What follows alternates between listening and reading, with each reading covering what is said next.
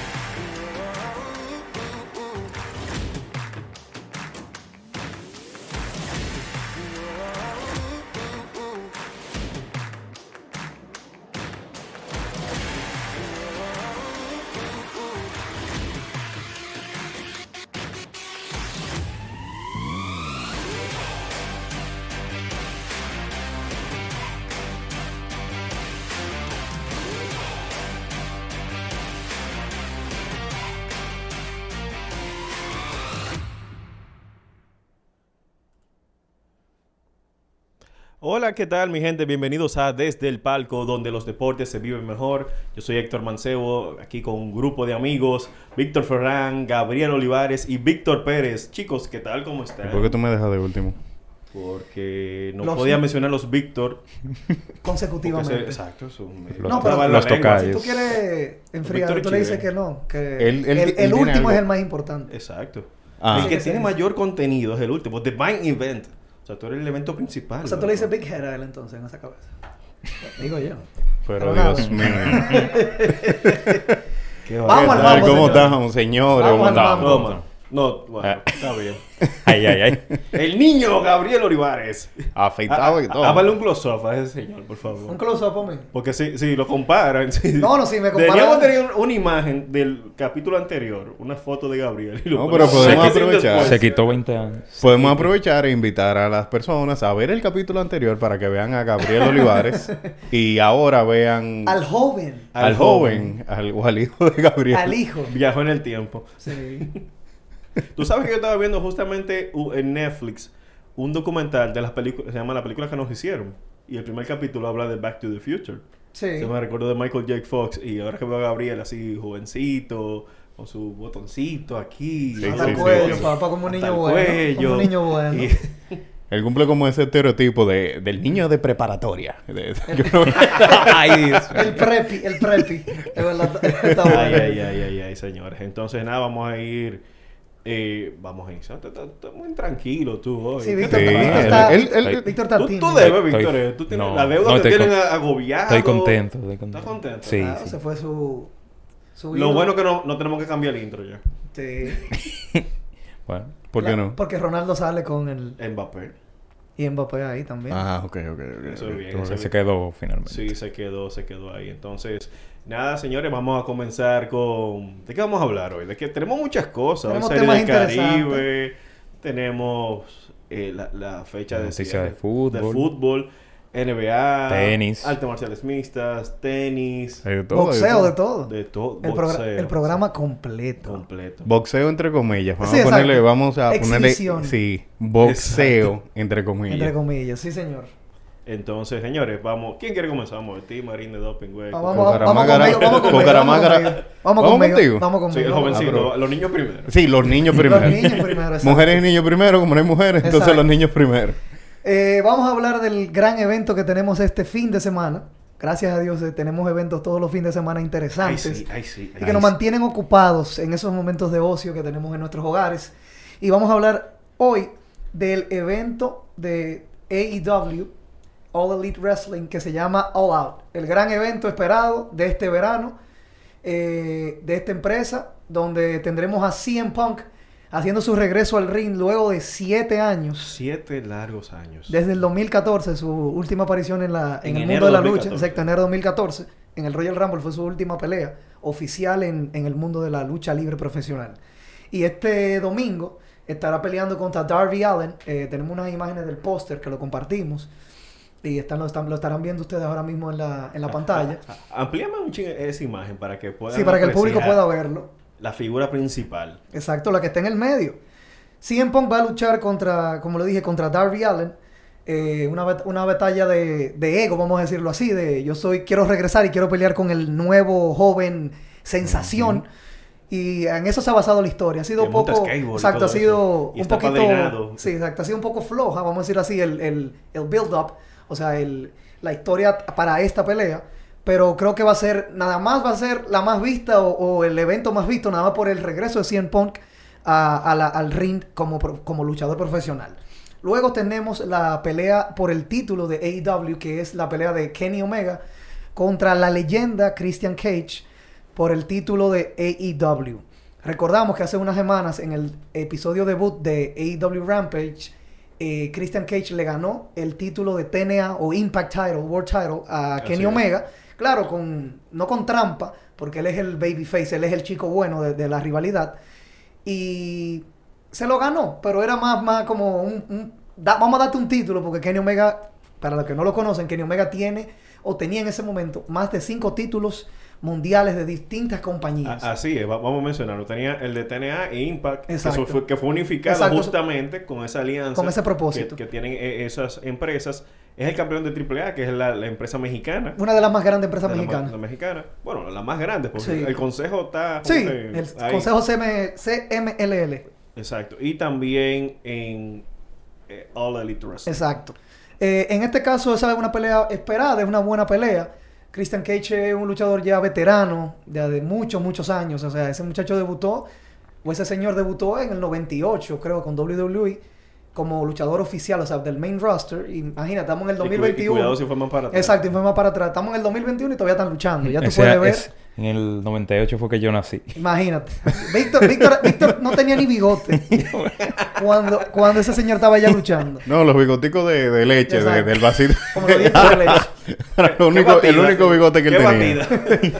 Y la otra lucha principal, o sea, por eso eh, estoy haciendo un resumen de las tres- para mí las tres luchas principales o más a- con más atractivo para los televidentes. La última que voy a mencionar es la lucha de los Young Bucks con eh, el equipo mexicano, vamos a decir latino, los Lucha Brothers, que está compuesto por eh, Penta y Rey Phoenix. Que para mí Rey Penta Ph- cero miedo. cero miedo. Así mismo, como dice él.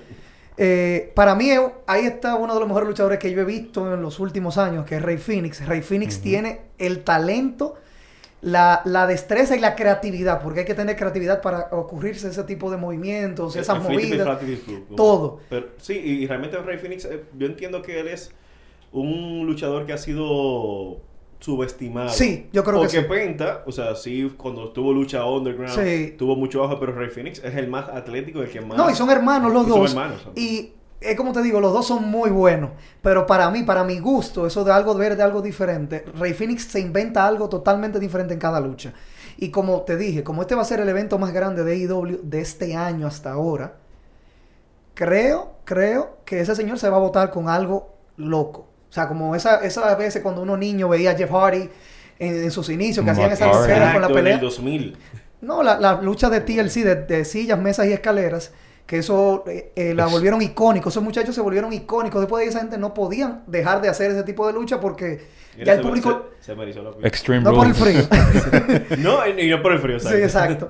Y ya, para cerrar con este tema, porque hoy, hoy voy a hablar poco de lucha libre. ¿Cómo que? Yo tengo muchas Oh. preguntas. No, tú me puedes preguntar todo lo que tú quieras. De hecho. de, Voy, a pasar de todo. voy a decir, voy a decir dos cositas más. Eh, lamentamos que en el día de ayer una, vamos a decirlo, una luchadora y también ma- manejadora de luchadores eh, se quitó la vida. En el día de ayer ella hizo un Instagram Live en la noche de ayer pidiendo ayuda, diciendo que estaba sola, que se sentía abandonada, eh, que no tenía como apoyo, soporte. Pero Sí. según las personas que la conocían y que interactuaban con ella, que yo conozco a uno, que es una persona que es un historiador de lucha libre internacional, y nos hemos hecho amigos hablando, o sea, hablando por las redes, y no, hemos hecho, eh, un día quizá hablaré con él de otras cosas, porque es muy inteligente, señor, una, una estrella.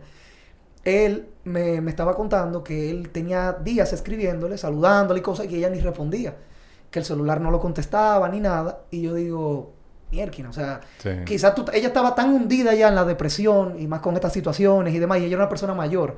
Ese- era hermosa esa señora. Daphne Esa se- se llamaba. Daphne, exacto, es el nombre de esa luchadora. Eh, y se quitó la vida. Supuestamente en el Instagram Live ella tenía hasta una pistola al momento Wow. de hacer el live. No fue en vivo que lo hizo, Gracias sino que... Dios. Exacto. Gracias a Dios. Y todos los luchadores estaban eh, mostrando su condolencia porque se confirmó en el día de hoy, justamente temprano en la mañana.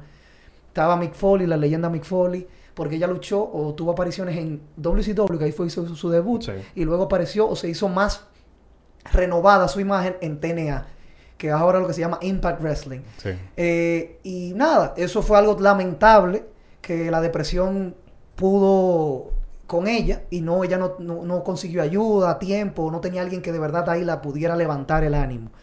Muchas personas estaban, como le dije, dándole su apoyo, todos los luchadores de todas las empresas, ya la mayoría de empresas subieron a sus redes un mensaje de, con- de condolencia para su familia y todo el mundo y que, que, eh, dándole, eh, rep- repartiendo la información de la línea suicida, de, de prevención Sí, de suicidio, de perdón, en prevención de Estados suicidio. Unidos.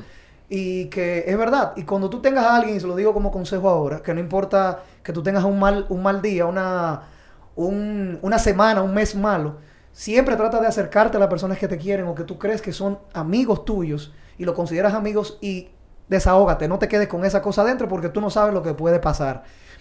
Eso era lo último, perdón por bajar con ese tonito un poco triste, pero es algo que es del, del mundo de la lucha libre. Así es. Mira, y tenemos en el chat a Gary Pirómano que te está preguntando que en qué ranking está Kenny Omega. ¿En qué Para posición? mí. Ah, vamos a vamos a un top 5 ahora mismo. un rápido. top 5, para mí ahora mismo, mi luchador o el mejor luchador ahora mismo, yo pu- pu- pudiera poner a Kenny Omega número 2. Uh. Número 2 del top 5 de, de todas las compañías. Número 1. Pero de todas las Pero, compañías, no, pero no vamos- solamente... No, pero Espera, profesor el top 5. Me vas a Ah, bueno, por el bueno, doya. ok. Top 5, yo te pusiera ahí a, a Daniel Bryan, te pusiera en el top 5, aunque no está luchando. Pero, gracias por mencionar eso, que lo tenía pendiente, pero con esto de Daphne Sí. Daniel Bryan se confirmó que va a debutar por con preocupaciones con el COVID en Nueva York, en el, en, en el show donde él iba a debutar, que era en el, en el estreno de AEW Dynamite, en el Arthur Ashe Stadium, que es en el que se juega Sí, ah, Tenis. ah, tenis, Tenis, exactamente. sí. Lo habíamos hablado la semana pasada. Se cambió y lo van a hacer en este fin de semana. Se, se filtró esa información. Y- Usted es insider del Wrestling Observer. Se puede... No, no, no, no de él, porque él me cae mal, Dave Meltzer, pero... sí, él es medio, medio, medio comparoncito Sí, y cosita, altanero. Pero eh, se reveló eso, que él va a debutar. No sabemos cómo. Hay muchas ideas ahora locas. Que me hay, mucha- hay muchas eh, o sea, Teorías, exacto. Hay muchas teorías porque se menciona también Bray. Bueno, se- hay tanto rumor. Y hay muchos luchadores libres, exacto, en sí. su momento. Una novela, que es una una novela, novela, una novela. Está mucho el rumor de Adam Cole, el De rumor Bray de Wyatt. Bray Wyatt. O sea, señores, este, eso es el domingo, justamente, All Out. Y eso va a ser un día toque de queda. No, eso va a ser toque de queda. Ese Yo día tomé- yo voy a... ¿A qué hora Ahí no mencionen toque de queda, por favor. Vamos, vamos. Después de tanto tiempo. Sí, sí, sí, vamos- vamos descansados. Sí. Eso, eso es un mantente ahí en la televisión, Sí. en el televisor. Sí. Busquemos otro término, busquemos No, otro término. y- Un sinónimo. Pero Un tú vives en el sinónimo. distrito, tú no tienes problema con toque de queda. Ahora. Gracias, señor. Bueno, y para seguir con el, el top, yo te pusiera número 4, te pusiera Pac, pues, que como, como lo conocen otras personas, Sí. Adrian Neville de WWE, que está en AEW, Pac, que, lamentable- que lamentablemente por problemas de visado no va a poder estar en el evento All Out este fin de semana. que Wow, sí, porque él tiene una, una pelea contra Andrade. Andrade, con el Andrade, con el exnovio de Charlotte Flair, ¿El la hija de exnovio? No, no, el novio, el novio, el Ah, novio. Pero por problemas de visado de trabajo, eh, Adrian Neville o Pac, en este caso, no va a poder luchar en este evento del domingo. Lamentablemente era una Wow. lucha preferida que, o quería ver. Entonces Pac no va a luchar, pero Pac lo tengo como el número 4 de mis luchadores favoritos o el top actual. Exacto. Número 3, yo pusiera, aunque es un poco mayor ya, yo pusiera a AJ Styles, que es mi luchador favorito. one. Es increíble, tiene como 50 años casi ya y todavía lucha como si fuera un jovencito.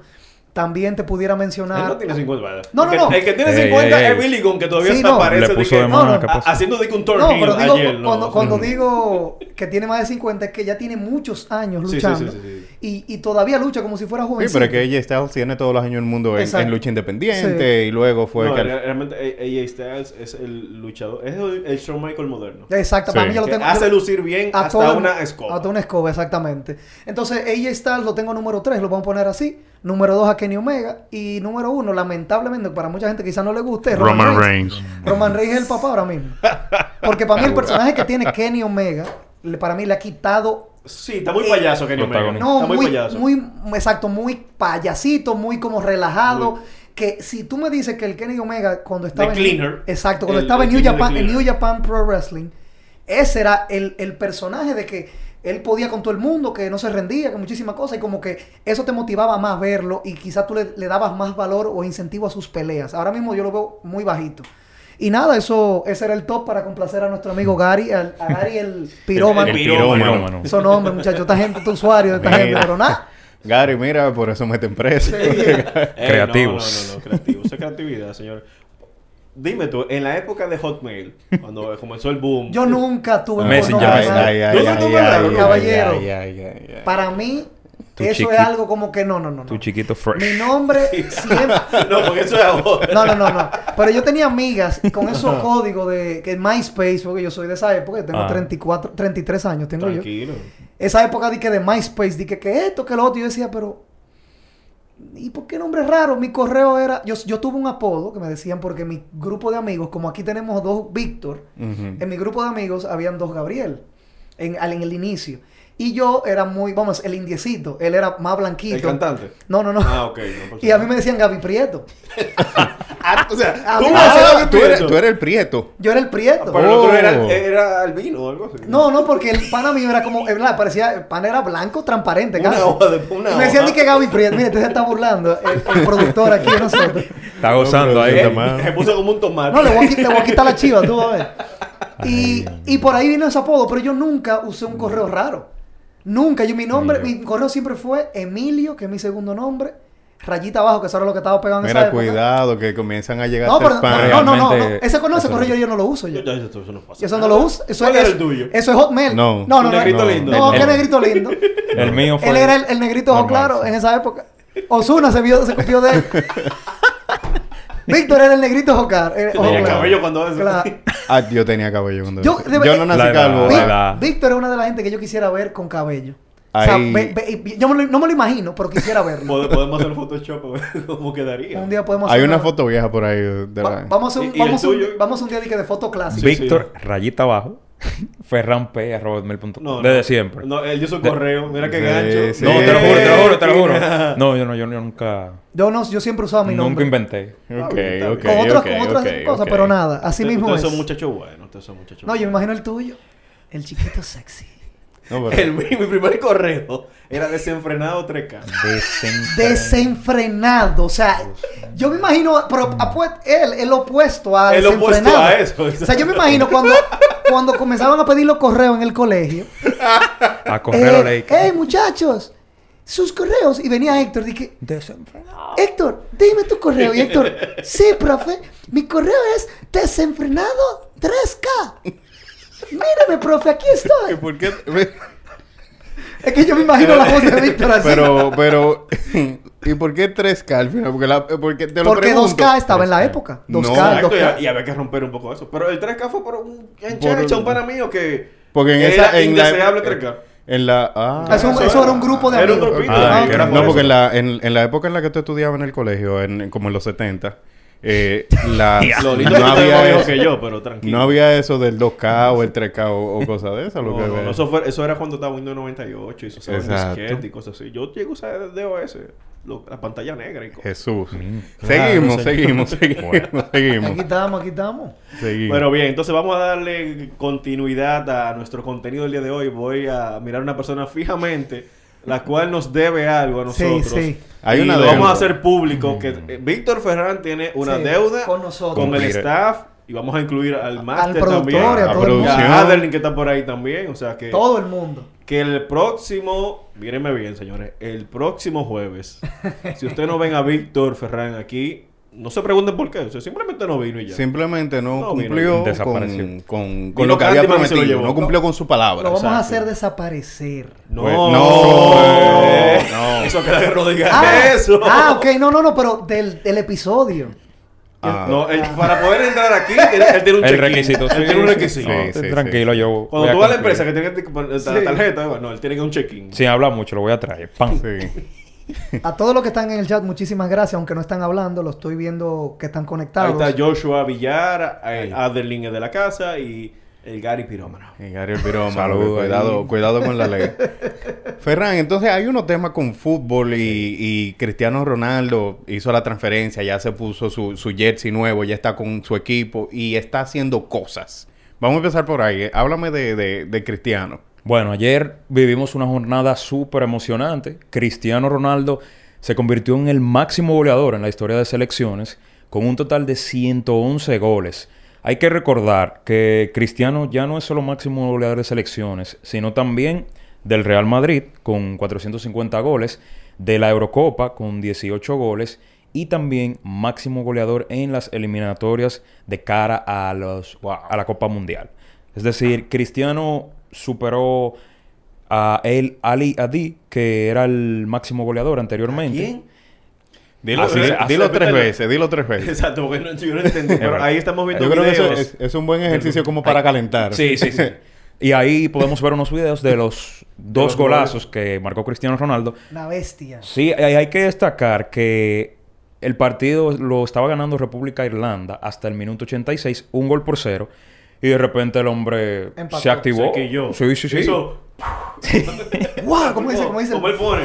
Sí, sí. Y Ah, una Portugal una logró la remontada terminando ese partido dos goles por uno y Cristiano logrando ese importante hecho histórico. Y también otra noticia por ahí mismo es que Cristiano se oficializó que en el Manchester United estará utilizando el dorsal número 7.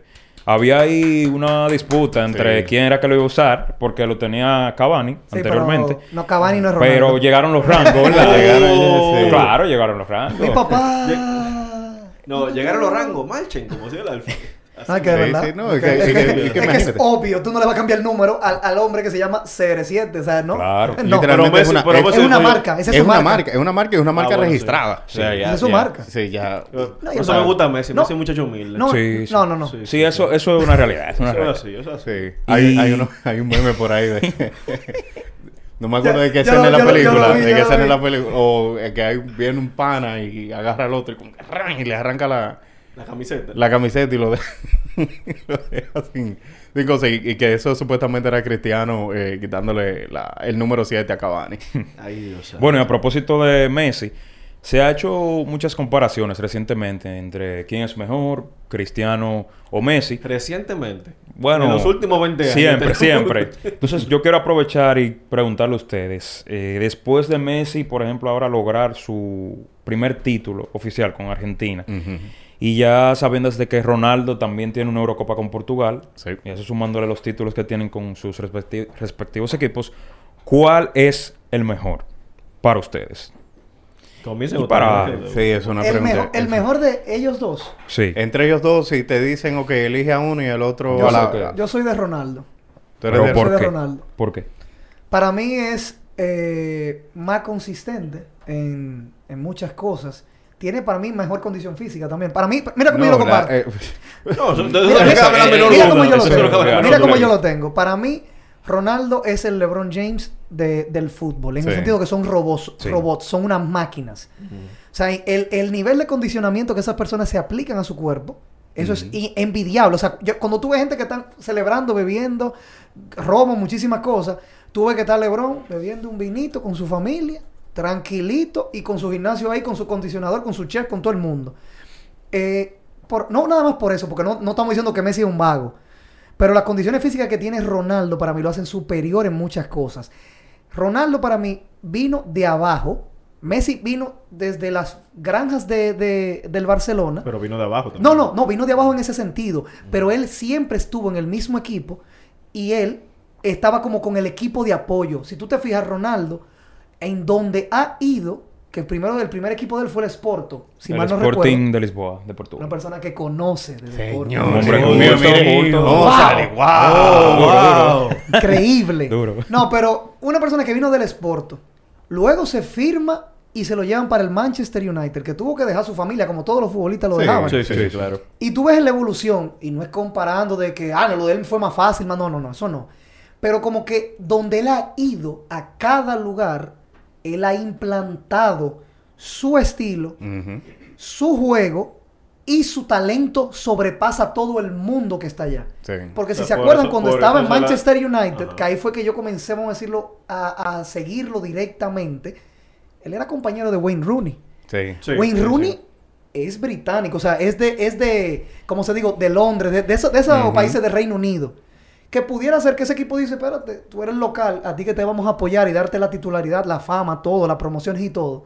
Y Ronaldo llegó no a sustituirlo, pero se notaba cuando jugaban juntos quién era el líder de verdad. Sí. Claro. Que aunque tenían mucho y se compenetraban mucho y complementaban mucho, tú sabías quién era el líder. ¿Quién Igual- era, ¿A quién era que tú le ibas a pasar el balón para que metiera el sabías, buscado. y tú sabías El- igual cuando sucedió con el Madrid, cuando llegó al Real Madrid, que eso es ya eso es historia, esa gente hicieron Sí. historia ya. Y en la Juventus, con un equipo ya formado, él llegó a ser jefe allá. Por más Sí, que sea. fue máximo Para mí yo lo veo más con más ese talento.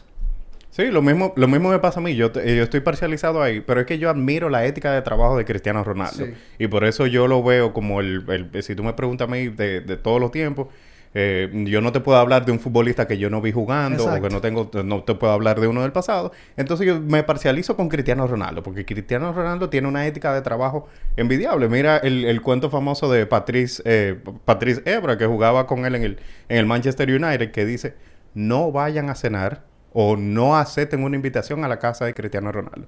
Si yo te invito a mi casa, es como para brindarte un juguito, brindarte un cosa. Ensalada. eh, Cocinar es cristiano. chili. Va a cocinar, vamos a pasarla Hacer bien. un barbecue. Cocinar chili. Él dice que cuando él fue a la casa de Cristiano Ronaldo, que Cristiano le dijo, ah, loco, ven, eh, ven para Vamos a compartir. vamos a compartir en mi casa un ratico. Que él lo que le dieron fue agua, jugo sin azúcar, pechuga de pollo a la plancha. Saludable. Pero, no está mal. Sí, la pero- pechuga de pollo no está mal tampoco. No. Pechuga de pollo a la plancha así seca, sin ningún tipo Sin- de sin condimento. Sin condimento, también. sin Nada, aditivo. seco. Y que después de que terminaron de comer, eh, Cristiano le, le dijo, eh, ven, vamos, vamos por el patio, vamos a, vamos a entrenar. No, es que Y él le una dijo- mentalidad. Es que- Loco, es yo, que- yo es vine la mentalidad. Es una máquina, es una máquina, es una Es máquina. Y él le dijo como que viejo, pero yo vine a tu Ya casa. pasó su turno, pasó. Pero el papá, Está emocionado, papá. está Papi, emocionado. pero mira, yo, está bien, yo soy un bebé hoy, está bien. ya. Y él le dijo como que viejo, pero yo vine a tu casa ¿Cómo como a compartir. así? ¿Cómo, ¿Cómo que como entrenar? Y habían entrenado ese día. O sea, ya habían Habían pasado el entrenamiento con el, equipo. la práctica eh, con el equipo ese día. Entonces tú te quedas como que una gente con esa ética de trabajo que no se detenga que no- y que siempre tiene una meta es, es admirable. Y por eso entonces yo pondría a Cristiano Ronaldo no arriba de Messi, sino arriba de cualquiera. Exacto. O sea, arriba de Messi. O sea, pero no, Pero no, lo no lo digo, no lo digo solamente porque, Dios mío, señor, usted entendió. ¿Y el suyo cuál es? Lionel Messi. Yo realmente... Gracias a Dios, porque... Sí, sí.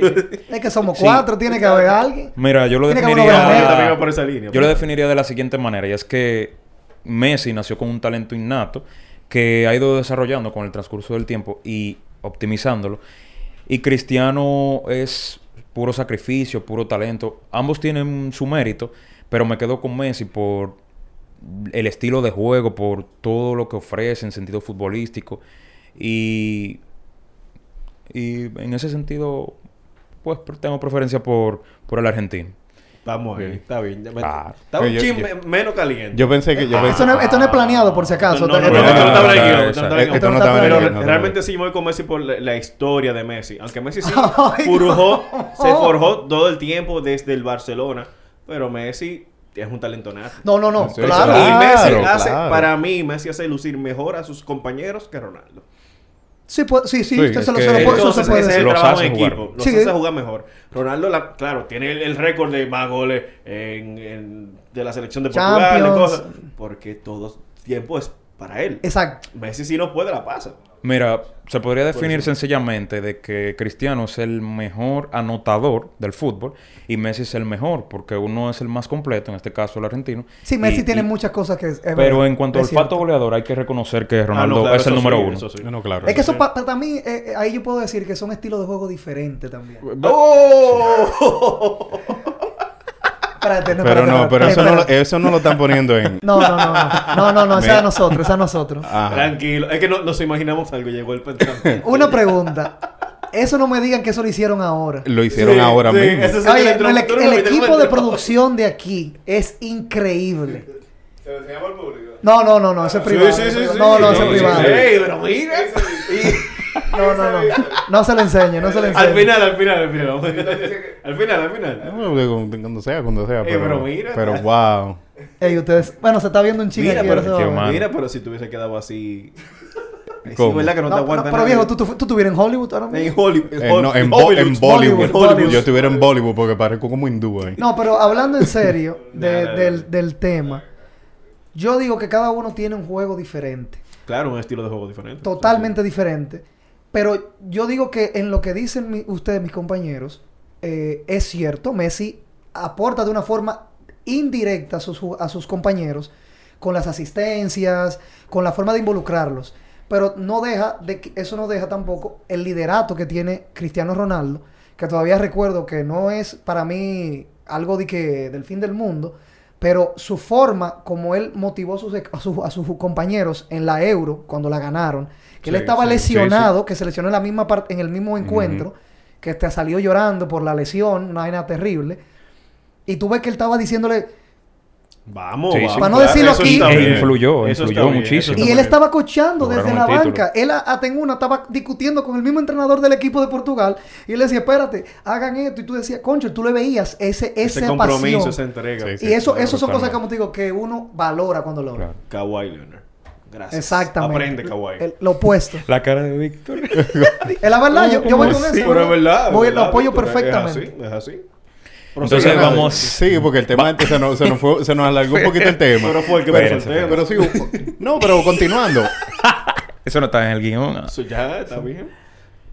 Ay, El no, mejor actor de la. NBA, Ay, ay, no. Kevin Un saludo Ok, ahí mira, para eh, Ay, ay. Un No, saludito eso- ahí para Emanuel Novas, que tiene una pregunta para nosotros que dice que así mismo como debaten de quién es el mejor en fútbol, ¿quién considera entonces que es el mejor en la actualidad En la NBA. Eso lo vamos a cuando lleguemos al, cuando lleguemos a la NBA. Al Sí, sí, de la sí, sí. Pero te la tenemos Entonces, ahí. entonces vamos a hablar ahora del mercado de fichajes, porque este, sin duda alguna, fue el más emocionante en la historia del fútbol, me atrevo a El decir. fútbol reciente. eso sí Tuvimos transferencias impensables, por ejemplo, la de Cristiano Ronaldo, Lionel Messi.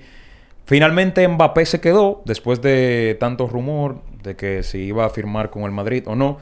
Los parisinos lo retuvieron y finalmente va a durar otra temporada más en el Paris Saint Germain, recordando que va a quedar libre el año que- el próximo año. Es decir, Es un agente libre el año que viene, entonces tiene completo eh, control y decisión de a dónde va y por cuánto firma. Exacto, porque el Madrid realizó un- varias ofertas esta temporada por Mbappé, pero el PSG las rechazó. Entonces ya como acaba contrato, el próximo año quedará libre. El PSG. Entonces, eh, yo considero que el fichaje más impactante fue el de Lionel Messi, porque Claro. Claro que sí. la- Nadie se lo su, esperaba. su- su Nadie se lo renovación estaba encaminada, él mismo lo dijo, con el Barcelona, pero a último momento, por situaciones económicas del club, se vio en la obligación de venderlo y el PSG... Bueno. profesor, Ey, ¿cómo ey, fue? todo el mundo es ey, inocente hasta que demuestren lo No, contrario. no, yo no. Pero se dijo, se escuchó. Lo, pero yo estoy. ah, discúlpame. Entonces, realmente, ahora también tuvimos a último momento el pase de Cristiano Ronaldo al Manchester United, regresando a su viejo equipo. A su casa. Así es, jugó allí de 2003 a 2009, marcando un total de 118 goles. Entonces, Esos son muchos goles en seis sí, años. y, y curiosamente Ronaldo no es el máximo goleador de la historia del, del Manchester United. Está a unos 40 goles de convertir. Créeme que lo, créeme Sí, que lo sí, va a sí. va lo va lograr, Créeme que lo va a lograr. Sí, sí. Él lo busca. Y se convertiría así en el máximo goleador tanto del Real Madrid, de la historia del Real Madrid, como del Manchester United. Eso todavía me sorprende, ese dato que tú acabas de mencionar ahora mismo, que Ronaldo es el máximo goleador de Real Madrid. Una franquicia que tiene tantos años, Tantos, exacto. de tantos jugadores estrellas, porque si tú me dices que son jugadores eh, normales o regulares, un equipo como que secundero, es un Lo- equipo premium toda la vida. Sí. Y de dinero, que no eran jugadores baratos. Exacto. Y es importante Sorprendente mencionar totalmente que eso. lo logró en tan solo nueve años. Porque Ronaldo Exacto. tiene un promedio goleador de 32 goles por temporada. Por ende, bueno, pues logró este importante logro. Entonces, con todos estos movimientos, realmente vamos a tener unas competencias europeas bastante emocionantes. Muy de verdad, esa Champions va a, va a estar increíble. Muchos dan al PSG como favorito, otros al Chelsea. Ojo con el Chelsea, que es el campeón defensor. No, no, nadie puede No olvidarse se ellos. exacto. No, porque el Nunca PSG... subestimes el corazón de un campeón. Que el PSG, que el, Barce- que el Real Madrid, que el Barcelona. Pero ojo con el Chelsea. Sí. Entonces, nada, vamos a ver qué nos depara eh, la- las competencias europeas de esta temporada. Hoy, importante también destacar que tuvimos eliminatorias de la para la clasificación de la, del Mundial de De Qatar. Que eso de ahorita. Eso es año que 2022. viene ya. Eso Sí, sí. mismo le dije yo es a Víctor ahorita cuando, cuando estamos ahí fuera del estudio. Que yo dije, viejo, ya tenemos el mundial ahí tranquilito. Que Sí. eso a mí me encanta el mundial. Esa rivalidad y esa competencia, que eso es el, muerte No, súbita. él es el mejor espectáculo. En Definitivamente, el mundial de fútbol es el mejor espectáculo en todos los deportes. Hasta el que no ve fútbol. Hasta el, se que, sienta. hasta el que no ve fútbol. No, Con la fiebre nada. Cuando Y- estamos en mundial y es mundial de fútbol, todo el mundo, literalmente todo el mundo ¿Por está qué, viendo. Por qué tú crees que la- las grandes ligas eh, hicieron el, el, el el clásico, clásico? mundial de béisbol. Es que ellos, ellos notaron que, espérate, que nosotros, nosotros tenemos una época de juego, ¿verdad? Pero no, no mezclamos, no buscamos audiencia Eh, mundial. es- no, y que también que en grandes ligas tú no tienes la oportunidad de ver todos esos jugadores representando su, Su país, país, exacto. porque no te van a jugar en una serie del Caribe. Exacto. Es una eh, se ha querido vender como un evento de naciones, pero es eh, de equipos campeones de ligas invernales. Exacto. Entonces Grandes Ligas aprovechó Exacto. eso, vamos de esto y gracias a Dios que también viene el año que viene. Exactamente. No, el, sí, el año que 2023, perdón. Sí, 2023. viene. Ah, sí, estamos, Sí, estamos en el 2021, espérate que 2023. estamos- sí. Sí, eso fue. Pues La, la pandemia lo afectó. Sí. pero Sí, 2023. Sí, Sí, porque debe- debiera- debió ser o el año que viene, el año que viene. Debió ser en el 2022. Exacto. No, Exacto. iba a ser en este año, pero lo movieron dos años más por el tema de la pandemia. No, ok, ok, está bien. Entonces, vámonos con el- las clasificaciones para el Mundial de Qatar 2022. Ayer tuvimos la primera jornada. Tenemos que Portugal venció dos goles por uno a República de Irlanda. En ese encuentro, como mencionamos anteriormente, Cristiano tuvo una actuación impecable, marcando dos goles y convirtiéndose en el máximo anotador en la historia del fútbol de selecciones. Que hubo un tema ahí con, con Cristiano en ese juego, que el Cristiano iba a, a tomar una patada de penal o una patada libre y hubo un jugador del otro equipo que le movió Que la le movió pelota. la bola y Ronaldo le dio. Eh, Y, y Ronaldo lo, lo empujó, Cristiano lo empujó. y después sí. le dio una galleta. Y falló el tiro. Sí. Él lo falló el penal. Él, él falló el penal. es que es eh, una falta de respeto, es un de- código, luego de eso. un código Muy que no mal. se Pero rompe. entonces luego de que pa- de, de falló el penal y toda esa cosa, entonces metió los dos goles. me- para que tú veas la grandeza del a los jugador. Últimos minutos del, del encuentro. De Eh, hecho, eh, esas son como las reglas que hablamos con, al inicio. La ¿no? regla no se- no escrita. La re- regla no escrita como la del, la del, Eh, la del la MLB y demás. Y la NBA. Y es verdad, eso como te digo, eso fue una falta de respeto también, porque también tú, estás- que tú- ya tú- la bola está puesta ahí. que tú- tú- tú se lo estás haciendo a. Ronaldo o, a- o como si tú se lo hicieras a Messi, a los grandes jugadores. Ese tipo como que tú tienes que tener respeto por las por la trayectoria de esa persona y eso son cosas que no se hacen. Tú sabes que eso es más para, para provocar también. No, y exacto, y mira cómo Ronaldo reaccionó, que Ronaldo no reacciona violentamente, que yo nunca lo he visto reaccionar violentamente. Que no. O sea, en un juego como... ¿Cómo así? No, no, no, no entendiste lo, lo que quiero decir. Ahí, lo va a arreglar, ahí lo va a O sea, de agredir a un jugador por, por hacer algo sin toparlo, sin, un- sin agresión física a él. Que él reaccione así es diferente, porque si a mí me dan una patada es otra cosa que tú reacciones violento. No, claro, Claro, claro. Yo digo claro. que hacer una agresión de él no provocada, de, de agresión física a él, y el que él reaccionara así, de empujar al jugador y darle y tirarle una cacheta, un bofetón fue que le dio el tigre. Literalmente. Sí, sí, sí, sí. Entonces, pasando a los otros encuentros, Rusia empató con Croacia 0 por 0. y en los encuentros de hoy, España sorprendentemente cayó. Sí. Wow. Oh, ahí ante Suecia, dos goles por uno. Y corre peligro su clasificación al Mundial de Qatar. Falta de ¿Qué- varias ¿Cuál, ¿Cuál es el escenario para la madre patria? Bueno, mira, restan tres jornadas por jugar. Entonces, España literalmente solo le vale ganar para clasificar. Wow. Ah, Porque ya han tenido muchos tropiezos recientemente.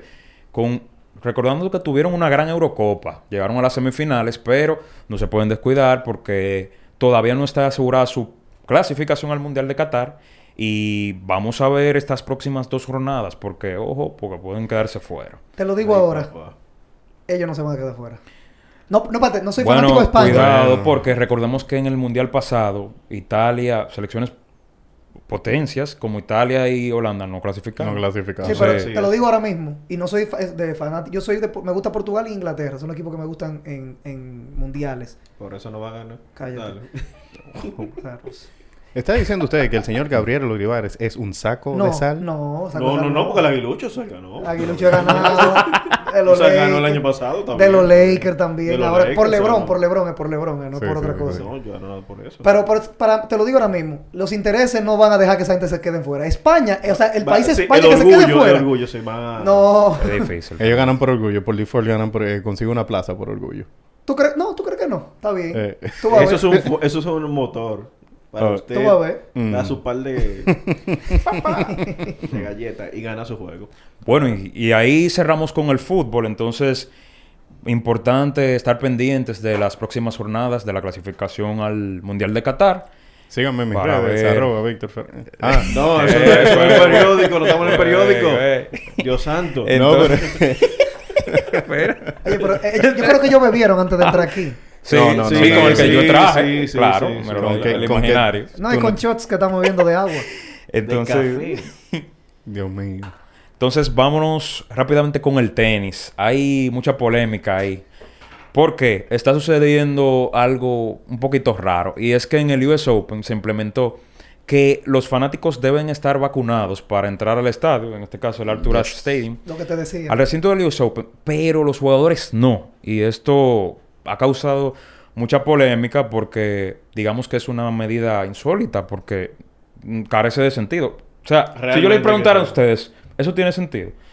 Que, o sea, al público se le exija, literalmente, si no enseñas tu pase de vacunación, no te dejan entrar a ver los juegos, pero a los jugadores no. Entonces, por ejemplo, la tenista Victoria Zarenka manifestó su descontento respecto a esto y dijo que no tiene sentido, que la ATP debe de regular esa, esa medida porque esto resta mucho al deporte. Y yo quiero preguntarle a nuestra audiencia y a ustedes qué, qué, opinión tienen sobre esta, esta acción tomada por la Asociación de Tenis. Es, es raro porque hay, hay otras ligas, hay otros deportes. Ejemplo, la, la misma NBA hoy eh, lanzó lo que va a ser el protocolo de ellos en, en esta temporada próxima, que requieren que todo el mundo esté vacunado. Eh, los fanáticos deben estar vacunados y los jugadores, entonces, se les recomienda eh, fuertemente que se vacunen. No están obligados, pero entonces hay protocolos diferentes para los jugadores Claro. que están 100% vacunados y protocolos para los jugadores que no están vacunados. Sí. Si tú estás completamente vacunado, entonces tú puedes andar sin mascarilla, puedes participar en todas las prácticas, no tiene ningún tipo de límite ni de cosa, no hay que hacerte pruebas antes de empezar un juego, pero si tú no estás vacunado, entonces eh, tienes que sentarte Wow. a que sí o cuántos metros de distancia, hay que hacerte una prueba todos los días. Aislado Si la ciudad donde juegas Exacto. requiere que para tú ir a un estadio, a un gimnasio o algo, debes, eh, eh, debes estar vacunado, entonces ese jugador no puede jugar en ese juego. Entonces, sí. Hay equipos como los, equip- el- eh, los New York Knicks, que están en el estado de Nueva York, Golden State, que está Brooklyn, en California, Brooklyn. esos jugadores de esos mercados que tienen ese tipo de restricciones, si no están vacunados, no van a poder participar en el juego porque hay reglas en el estado que dicen que si Que les restringen ese, ese tipo que les de restringen actividades. ese tipo de cosas. Entonces, me sorprende esa decisión o esa medida del ATP, sabiendo que hay estados que tienen eh, medidas particulares regular- lugar. más, más fuertes, exacto. Bueno, eso para mí, eh, esas son ligas que yo no, uno, la- como uno no es tan fanático, vamos a decirlo así, uno es conocedor, sabe un poco. Hay personas como Víctor que sí lo siguen y lo, y lo, y Y lo lo conocen más. Pero Claro, esas son ligas, vamos a decirlo así, que no son tan abiertas como la NBA, la MLB, hasta la UFC, vamos a decirlo que fue una liga de pelea, vamos a llamarlo así, que son más comunicados, no más, son más comunicativos al momento de hacer todas las cosas, son más abiertos. Tú ves a un Dana White que siempre está haciendo entrevistas. ¿Cuándo tú has visto al presidente de la ATP, Del ATP. Haciendo una entrevista? Que ¿Cómo no sea se en llama, medios. por cierto? ¿Tú le conoces la cara? Yo no le conozco la cara. exacto. Yo no, yo- Tú sabes quién es Dana White. Tú sabes quién es de, A- Adam Silver. Adam Silver de la Silver. NBA y el de la, el- la Rob grande- Manfred. Exacto, Manfred. Ay, ese me lo conozco sí. por el- lo re- reconozco su nombre y su apellido. Más por el lío cuando pasó con los Houston Astros. Sí. Ah, Sí, de- se, se vio mal la MLB Sí. realmente. Bueno, déjame te digo. Dañó mucho su imagen. Sí. Pero hablando ya de los resultados, tenemos que ya el US Open inició el lunes. Jugadores importantes como Novak Djokovic, Alexander Zverev, entre otros, han logrado avanzar sin problemas. Ya se pone, el torneo se pone realmente interesante a partir de la segunda semana, porque hay que recordar que los Grand Slams tienen duración de dos semanas, un total de 14 días. Entonces Djokovic se perfila como el, el principal favorito. Buscaría su cuarto Grand Slam de esta temporada. Ya consiguió ganar Australia, Wow. Roland Garros y. Wimbledon. Sí, sí, sí, sí. Si, lo logra, si lo logra, va a ser. Mira, histórico. hablando, hablando de eso de Djokovic, vi una información hoy mismo de que Djokovic tiene ventaja sobre los otros jugadores o los jugadores más jóvenes porque Djokovic tiene experiencia jugando cinco sets y en los Grand, eh, los Grand Slams actuales o como en, como en el US Open, las primeras rondas solamente se juega a tres sets y luego entonces eh, se juega a, a cinco sets en, la, en las partes más tardías del torneo. Bueno, realmente, eh, al ser un Grand Slam, se juega al mejor de, de- El primero que gane tres sets. Ajá. Al, me- al mejor de tres. Exacto, pero todo el torneo es así. Sí, eso varía en los, tor- en los torneos de magnitud Masters 1000. Ujú. Que eso tienen una categoría menor porque dan menos puntuación cuando, Para- para la- cuando el ganador gana, para el Ah, ranking. ok. Pero en Grand Slams eso no varía. Desde la primera hasta la ronda final es, es eh, al mejor de Al tres. mejor de tres. Bueno, Correcto. bueno leí, leí algo mal entonces. Bueno, seguimos. Entonces, Y eso es lo que tenemos con el tenis. Ya la próxima semana estaríamos conociendo quiénes está, estarían disputando las rondas finales y los mantendremos al tanto ahí con la información Claro que nos sigan en nuestras Exacto. redes de, Ah, desde el palco. desde el palco RD. RD. y Picture Frame. Señores, vamos a hablar un poco de béisbol y es que en el día de ayer se dio a conocer lo que es el calendario de la Serie del Caribe. Se hizo un evento muy vistoso en el Malecón, en la Plaza Juan Barón, para ser exactos, donde estuvo la alcaldesa Carolina Mejía, estuvo el presidente de la Confederación de Béisbol del Caribe, apellido Pollo, y estuvo también Vitelio Mejía, que es el presidente del IDOM, y también el eh, ministro de Deportes. Entonces la Serie del Caribe va a iniciar el 28 de enero. Hace muchos años que ya no, no iniciaba a- a- en enero. En enero, la sí. Serie del Caribe. ¿Por, por qué no había iniciado en enero? O sea, para- aparte por el COVID. Es más el- por el, calendario de, de los equipos de Liga Invernal. De por sí, el IDOM aquí se van a jugar 40 partidos este año. No se van a jugar los 50 de temporada regular. Wow. Ay, ay, Son bueno, 10 menos. Yo, yo pronostico que va- se van a despedir varios entrenadores como siempre hacen todos los No, años. tú No, sabes que eso comienza. esa es la- norma. pero- Esa es la norma aquí. La tiene que esperar que comience Eso- eso no. un equipo de los el Águilas, el Liceo escogido que comience con 0-3. Bueno, ya cualquiera. y va a estar Pa' van afuera de una vez, pa' afuera. pa' Sí, son, son 10 partidos menos y hay que ganar eh, más temprano y hay que ganar rápido. Exacto, Exacto. asegu- asegurar posición. Asegura- hay que asegurar posiciones temprano y si el manager no tenga eso, Pa' Pa' afuera. Ah, ¿no? no, Afuera. y el- o el gerente también. Sí, sí, Es sí, así, todo, todo el mundo, la, todo el mundo. la Liga Invernales, que justamente también, los, bueno, pasando con la Serie del Caribe, Dominicana va a jugar el primer partido contra México.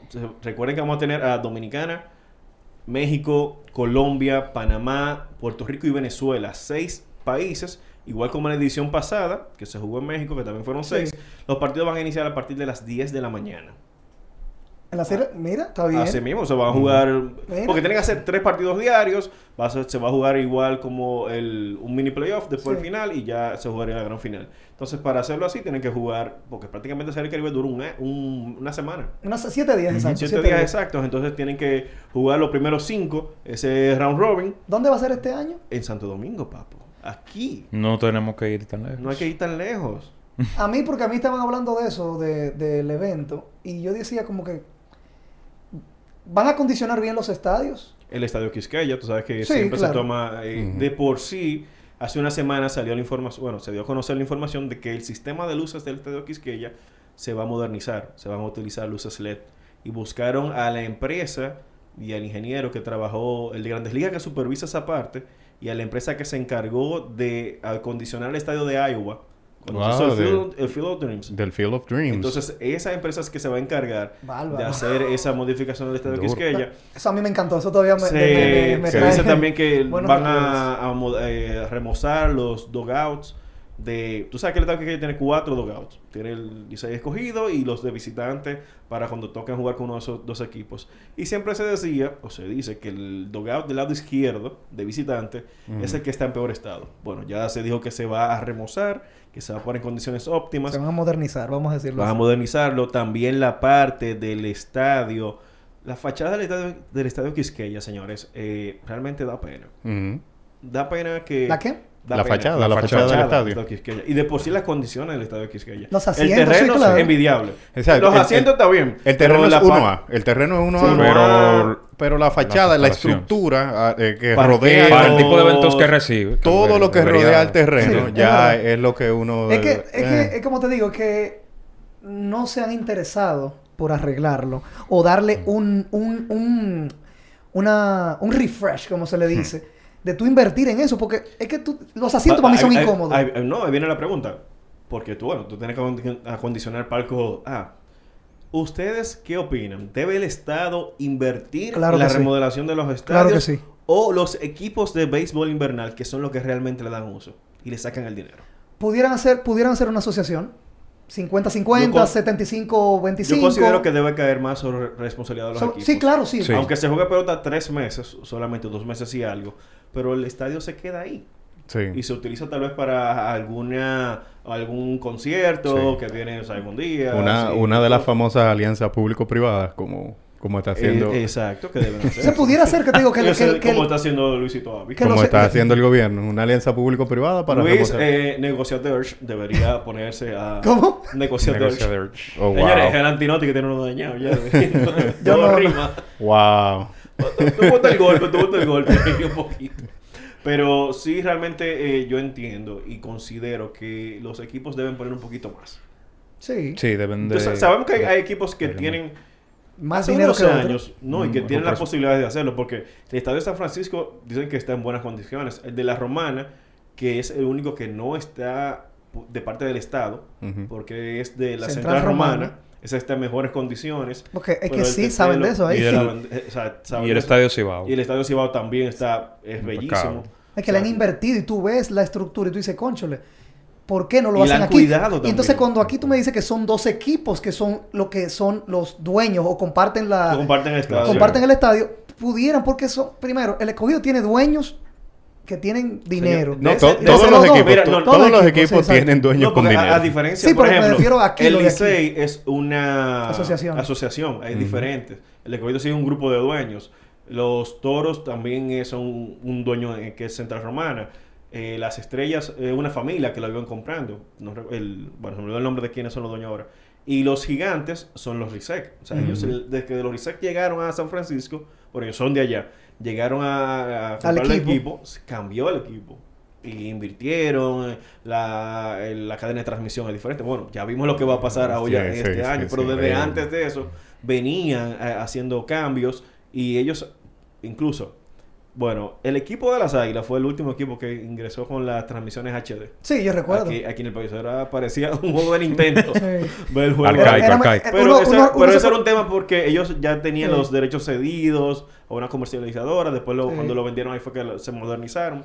Pero considero, los equipos deben eh, invertir más Claro en los sí. estadios y también acomodar al fanático. Es lo que te digo, lo de los asientos, que eso para mí es incomodísimo. O sea, eso eh, yo creo que de maldad que lo hacen para que tú vayas a comprar Que, comida. que- que incluso si logran hacerlo eso, eso va a generar que más público asista al estadio. Porque ya Exacto. la fanática Y le se va a sentir más más cómoda. Claro. Ya, sí, mira, hablando de pelota ahora, a mí me dio, yo tengo ganas de comerme un hot dog ahora. En- Cuando salgamos de aquí, Como lo, lo, cosa. lo- lo de los juegos, como dice que la Sí, tradición de sí. si tú vas a un estadio de pelota es comer un hot Mira, dog. y una lática de cerveza. Una No, mención, siempre cerveza. Una mención especial a la cuenta de los tiros del Licey que se ha actualizado y está interactuando muy bien con los fanáticos. Estaba haciendo preguntas ayer en los stories. Dije, ¿qué te gusta más? ¿Tú vas al juego a, a hacer coro o tú vas a ver el juego? ¿O te gusta más la comida o te gusta más tal cosa? O sea, ellos están conectando más con los fanáticos. Tengo un amigo que está trabajando con ellos, creo. No con el, el Tigre Licey, sino con otro equipo. No, no creo que... No tengo la confirmación exacta. Se lo diré en la... Fuera de, fuera de cámara se lo diré para Pero- después quizá hablar un día con él o invitarlo Ah, para acá bien, también. Claro, claro. Para que Tráigalo, venga a hablar de... tráigalo. Por ahí de- viene la pelota invernal. Sí, hay, no. que, hay que ir calentando los. No, eso venimos, venimos con eso, no te preocupes. Entonces, eh, nada, señores, también tenemos que los, eh, los equipos ya anunciaron los que son sus jugadores reserva, Sí. su, su listado de jugadores y dejaron a jugadores libres. Los Leones del Escogido fue uno de los que más sonó que dejó a Eury Pérez. Eury Pérez es el, jugador- segundo jugador con mejor promedio de envasarse en round robin. Y Eury Pérez, todo el escogidista sabe que Eury Pérez era su jugador de round robin. Eso me sonó como una de las estadísticas que le inventa ESPN a LeBron James. que él inventa. No, no, no. Esa la dijo Winterboard Data. Eso no Ey, dije no, yo. no, si lo dijo Winterbolt está bien. Eso fue Winterboard Data que lo publicó justamente. y realmente, para los que no entienden, hay jugadores que son reserva y jugadores franquicia. Los franquicias son jugadores que tienen más de 5 años eh, aproximadamente sin ver acción en el béisbol invernal. Ah, ok, ok, ya. Entiéndase un Alberto Pujols, que está con los gigantes, un Stanley Marte, que está con, con los Leones del Escogido, aunque Stanley jugó hace dos años, creo que son más de tres años. Eh, un de los eh, Pujols, bueno, por mencionar esos casos, Sí. Adrián no Beltré, por ejemplo. No, porque Beltré se retiró ya. Pero Beltré podría entrar, por Bueno, ejemplo, en su momento si con estuviera escogido, activo. si estuviera activo. Claro. Esos jugadores que no juegan. Entonces, eh, sí recortaron para dar entrada a los jugadores que vienen al draft. El draft se celebra en este mes de septiembre, a finales de septiembre, y vamos a ver que, cuáles son los jugadores que van a salir en renombre. Y también los... Los... Los Leones del Escogido y las Águilas Ibañas hicieron un cambio eh, durante esta semana donde Isaías Tejeda, eh, receptor y jugador de, de primera base de las, de, los de las Águilas Ibañas, pasó a los Leones del Escogido por nada más y nada menos que Julio Rodríguez. Y no Julio Rodríguez el que ganó medalla de medalla de oro. Es Julio Rodríguez el receptor. Para que no lo quien- confundan. Sí, no, para no es verdad, porque se confunde. En la plantilla de los Leones Sí. Julio Rodríguez y tú no sabes quién Es era. como aquí Sí. Es que- Víctor. No, Vic- no, pero es no son Víctor Pérez. No, no. exacto, pero que... En verdad es que- sí, porque mi segundo apellido es Pérez. Ay, mi madre. Gloria a Ay, Dios. santísimo. Gloria a Dios que tú tienes Primo, cabello y él no, entonces no decimos que son hermanos. Va en camino. Primo. Oh, oh, oh, oh, ey. Pero nada. Ey, eso, eso no se hace, eso no se hace, eso no Héctor, se eh, hace. eh. Héctor, Héctor, eh, mira, Héctor es la persona que tú lo ves, que tú lo ves como es un niño bueno así. Pero cuando tú lo conoces, que tú dices, No, yo estoy claro. Pero yo tú no viste cómo era, claro. cómo era que cómo era, eh, es un desenfrenado. Desenfrenado, exacto. Es un 3K. El desenfrenado. Mira, era así que hacía eh, eh, Héctor, 3K. Así. Y nada, y sorprende mucho a los fanáticos de los Leones porque Julio Rodríguez hace alrededor de tres años fue el pick número uno del draft de novatos. Entonces, tú desprenderte de un receptor nativo. Pero después yo entendí que los Leones en su roster tienen cuatro receptores nativos. Charlie Valerio, Ah, que por- jugó ahora en, en el Olímpico, en las Olimpiadas. Audrey Pérez, que es un receptor veterano. Son veteranos. Rodríguez, eh, no, perdón. Adeline. Tan, tan, Tan, tan, tan. tan. Me puse a pensar. en Eso es- esa es la No, deuda, pero eso, la era, deuda eso que- era, eso sí, la deuda que me tiene. Que lo tengo al frente, me acuerdo de eso. nada más. Sí, sí, sí. Pero no, tienen a Wilkin Castillo, Charlie Valerio, Audrey Pérez, se me olvidó el nombre del cuarto receptor. Ah, Tres Barreras, creo que es el cuarto receptor, que juega como nativo.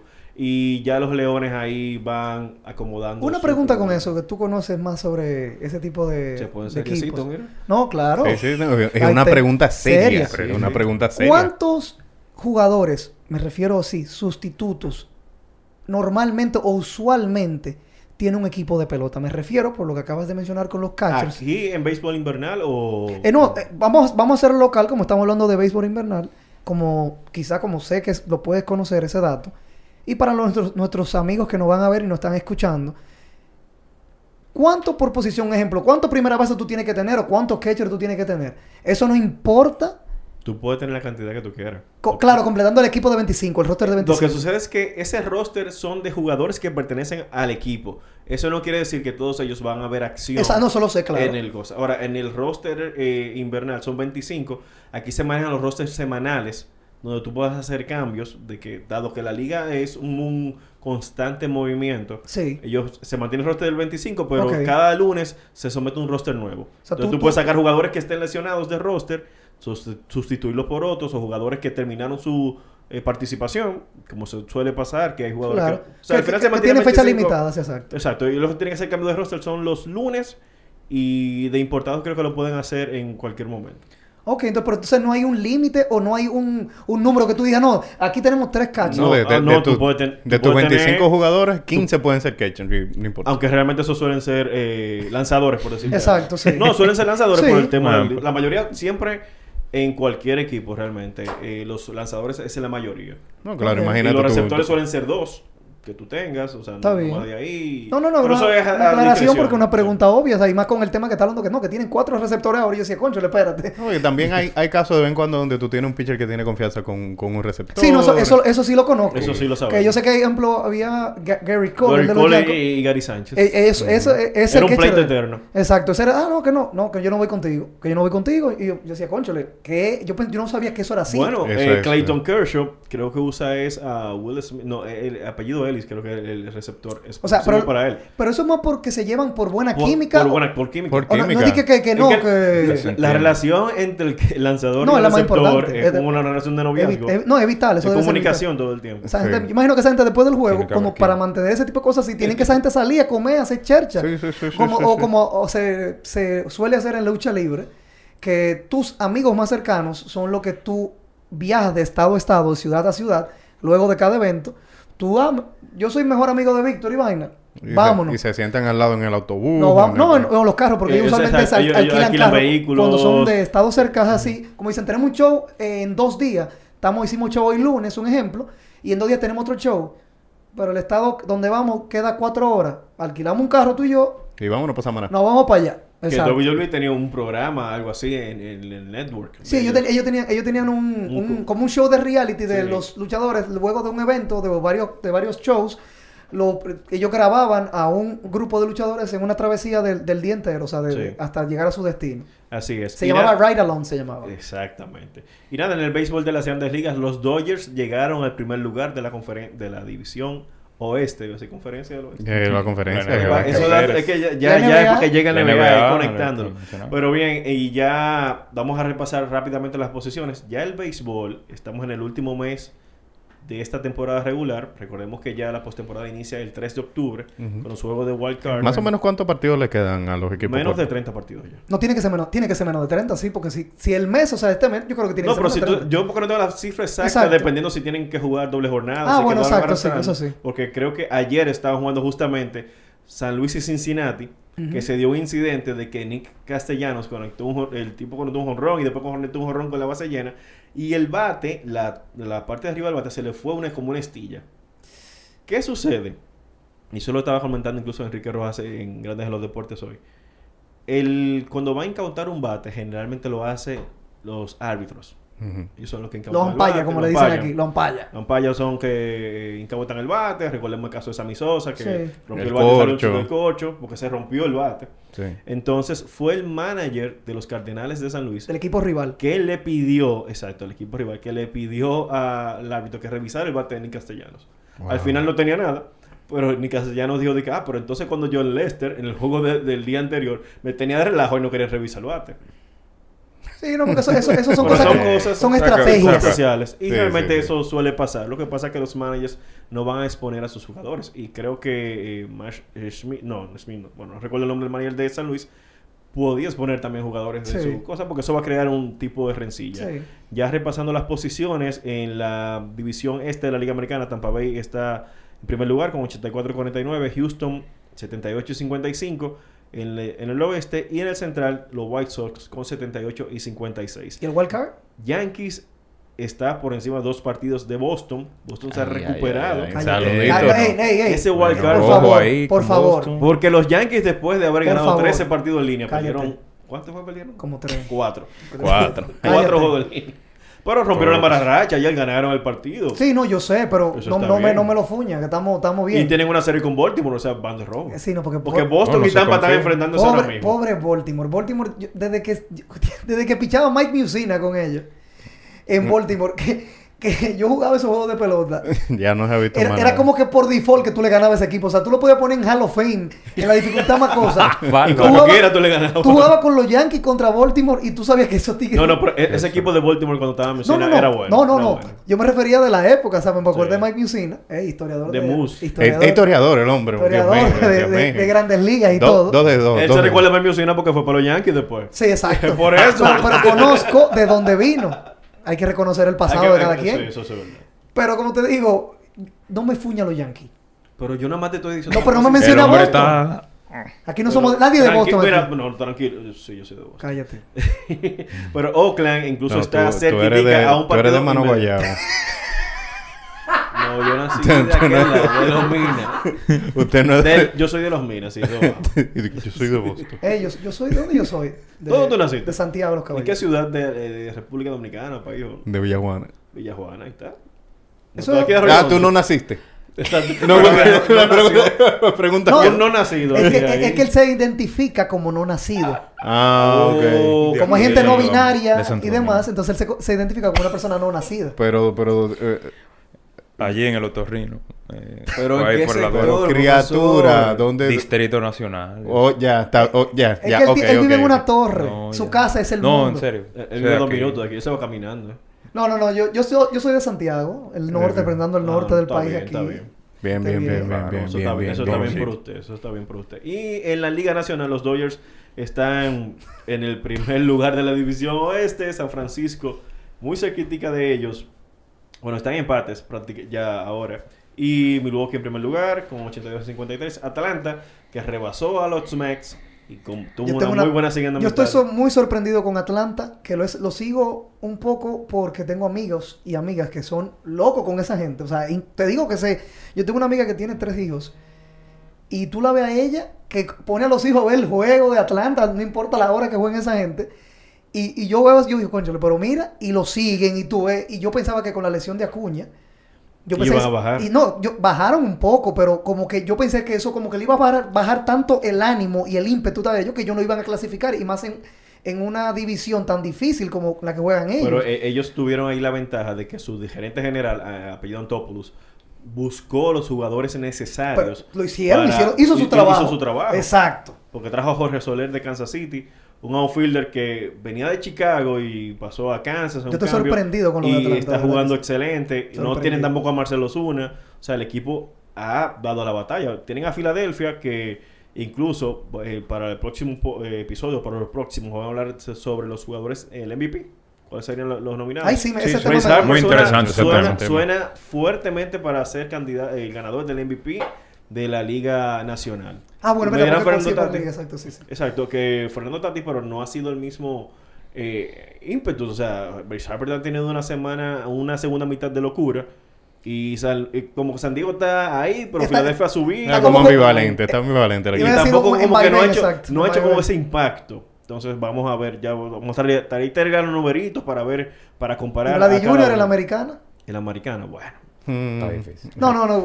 Hay un japonés Hay un, por ahí. hay- hay un No, japonesito que el show Una de- pregunta, ¿por qué no las grandes ligas no lo... Bueno, yo creo que no lo hicieran, pero lo unifican el premio?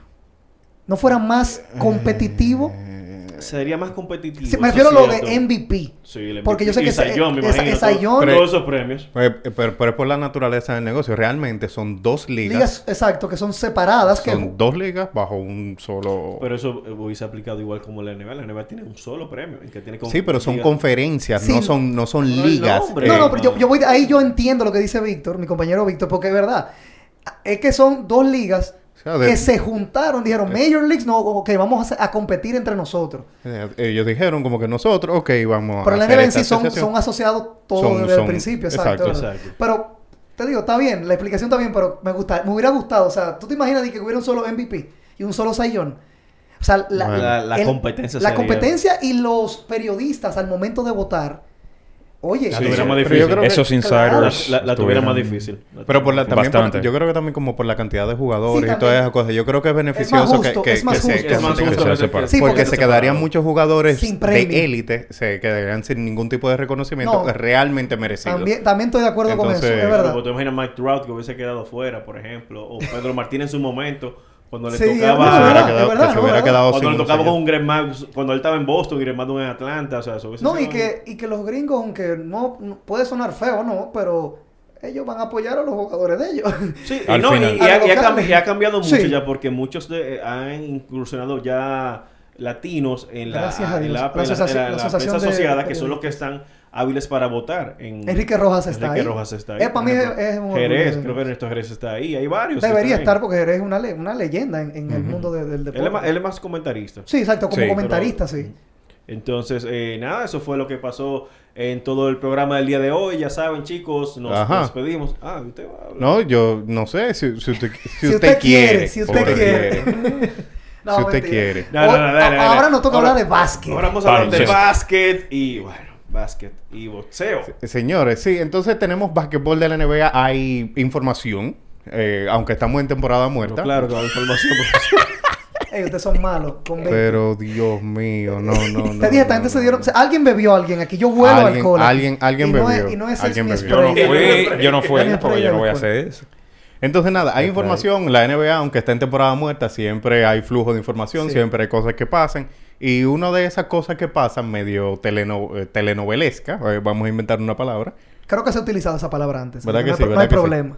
ahí eh, está lo que está pasando con Ben Simmons. Sí. Ben Simmons tiene ya, eh, desde que empezó la temporada muerta, desde que se fue para su casa, que no habla con el equipo, que dice que, eh, que se quiere ir para otro lugar, que qué sé yo qué. Entonces ya pasó la etapa de que él cortó eh, eh, Relaciones. relaciones con el equipo. Se está supuestamente comunicando con el equipo sola, única y exclusivamente a través de su agente, agente. Rich Paul. Y entonces comenzaron a salir unos reportes interesantes esta semana. La Ah, prensa de- chismecitos. ¿Tú unos chismecitos Ah, de la, Ahí, que son buenos ellos. de la prensa de, de Filadelfia, específicamente del periodista que se llama Keith Pompey, que dice que Ben Simmons o la gente de Ben Simmons comenzó Su a grupo. decir que él quería jugar para uno de los equipos de California. Mm. Los equipos de California, los Clippers, Los los, Lakers Golden State, Golden State. Sacramento Sí, y Sacramento. Sacramento, quítalo. Porque tú sabes que Él no. dice Pero que- él dijo el equipo Sí, yo sé, pero- Los, Los equipos, equipos... los equipos de California, pero sabemos que Sabemos Sacra- cuál- cuáles son los candidatos principales. Sí, el equipo de Sacramento los nominados son- es un Exacto. equipo de mercado pequeño que realmente no tiene mucha esperanza de nada. Pero él dijo, ah, no, los equipos de California. Aunque fuera un buen, un buen palo con, con De'Aaron Fox, él junto a él. Sería, sería un buen palo. El Ben Simmons es bien joven todavía, Sí, o sea no. que no alteraría nada de, de, de- Lo que de la quiere- línea de es lo que quiere tan hobby, lo sabe por ahí. Es lo que Hobilus. quiere estar Hobilus, Hobilus. Hobilus. Hobilus. Oh, wow. Eh, entonces sale otro reporte de que él dice que jugaría en cualquiera de los 29 equipos. Él dice básicamente, sáquenme de aquí. Eso- Negocien conmigo. Oh, oh. Sáquenme de aquí, me cambian, ya no quiero empezar la temporada No, y él- con el equipo de él- Filadelfia, y él dijo- supuestamente. y él dijo que no se va a reportar a los campos de entrenamiento. O sea, él- eso él Está está. mal criado el eh, pana. Él está no, pero él está haciendo, él está haciendo una James Harden cuando le hizo para la salida sí, de a Houston. Que lo hizo muy mal porque se presentó gordísimo, fuera de forma. Y en una semana, sí. y en una semana se puso en forma de una vez para llegar a. a- a- La camiseta tenía barriga. sí, no, venía con barriga Perdió incluida. con barriga. Perdió 35 libras por ahí, que rapidito, supuestamente. Eh, pero nada, y entonces luego de eso, cuando comienzan a salir estos reportes y a hacerse toda esta, esta bulla mediática, entonces sale Joel Embiid, su compañero de equipo de todos estos años, a la defensa. Y Joel Embiid, la, la estrella de los Sixers, diciendo que no se lleven de la gente, que no se lleven de la prensa. Eh, ustedes fanáticos de Filadelfia, ustedes deberían hacer un mejor trabajo y no llevarse de esto, porque tenemos varios años como en este relajo. Que vencimos es bueno, que es un buen compañero de equipo, bla, bla, Sí, bla, bla, eso, bla, eso bla. nunca, eso nunca ha estado en todo de juicio, creo. Su, su forma de co- ser compañero, creo. No, lo que pasa es que él no tira la bola cuando tienes que tirarla. Y Ahí ya, está, ya. Era ahí está ese tema. Pero mire, esto es una pregunta interesante que me ocurrió ahorita. Hay toda esta crítica con Ben Simmons de que, de que él no tira la bola, que la pasa mucho. O de que no ha evolucionado su juego. Que- Por lo menos para aprender a tirar y ser una amenaza o un punto de ataque en la ofensiva. Como Que que no- no se ha hasta esforzado Shaquille en aprendió a mejorar esa parte. de Que no tiene, que no tiene un tiro de media, que no tiene un tiro de tres, pero Uno de media. Yo prefiero como uno de media. Con eso me conformo yo. Mientras tanto. Mientras que se tanto, resuelve el caso. mientras tanto, hay otro jugador que tiene más o menos el mismo tamaño, 6'10, 6'11, que ganó un título, el título este año, y no tiene un tiro tampoco. Giannis Antetokounmpo. Sí. Pero son ju- jugadores diferentes. Exactamente. Porque Giannis es más power forward como centro, vamos a decirlo así, por su contextura física. Y eh, Ben Simmons es un armador. Y la liga... Un armador que mide 6'10, pero Exacto, es un armador. sí. Pero es una Sí, liga que ya, que- ya ha pasado el tiempo Jason Sí, Kidd es una liga que evolucionó al point, en vez de point guard ya, es point shooter, o sea, como O point forward. O point forward, también Point como forward. LeBron James. Que eh, eso que se vencimos, si vencimos lo decían que era el LeBron James joven, que ah, que el futuro, que muchísimas cosas con eso, por lo menos copia lo bueno de LeBron James, que aunque no tiraba bien a su inicio, la tiraba por lo menos, intentaba. Exactamente. Si tú no intentas, tú nunca vas a saber si eres bueno. Entonces, eso va para todo en la vida. Entonces- Consejos con Gabs. Sí, sí, wow. Duro, wow. duro. Ey. Sácale un clip Ah, ahí. Anota ese clip ahí. ¿En qué momento salió? Si no lo intentas. No, pero te lo digo, es que si tú no Entonces, intentas está, algo, tú no está, hacer está- nada. está esa disyuntiva como que, güey, a, a Giannis no se le critica que no, no sabe, que no tiene, que no tiene un tiro. Yo pero sí. entonces, con todo y que tiene un juego en el que no implementa un tiro de media o un tiro de tres, acaba de ganar un campeonato. ¿Y de qué manera? Siendo, se- se- siendo el jugador principal del equipo, siendo el jugador número uno del equipo, ganó un título sin tirar un tiro. Mientras Ben Simmons eh, se queda corto. Y con ese, ganando ese título, él se quita muchísima presión. No, se Claro. quita toda la presión y ya- todo eso. Ya él Ya, puede hacer lo que quiera. exacto. Ya Jennings se puede hasta retirar ahora mismo y ya, y ya él está pago porque ganó un campeonato siendo la figura principal del equipo. Que eso es una cosa que muchos jugadores Sí. no pueden lograr. Entonces, siguiendo con, con todo eso eh, por ahí, hay que esperar en cualquier momento.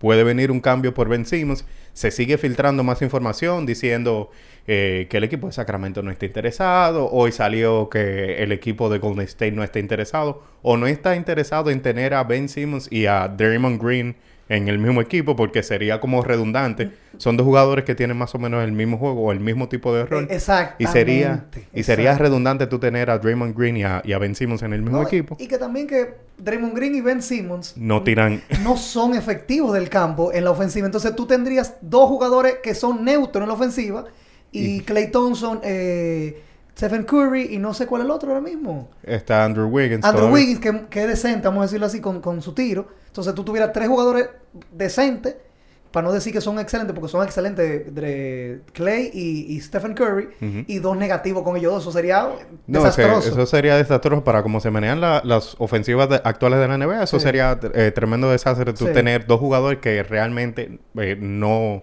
Son- eh, no son efectivos de- del perímetro. Eh, y hablando de perímetro y jugadores del perímetro, los Lakers eh, buscaron a Rayon Rondo, El asilo. En la vuelta. Ey. el asilo. No te metas con mi equipo. Eso dice No, no, no, no, no, eso no, eso no. Eso, no es como, como LeBron, eso no es como los Yankees, no, no, no.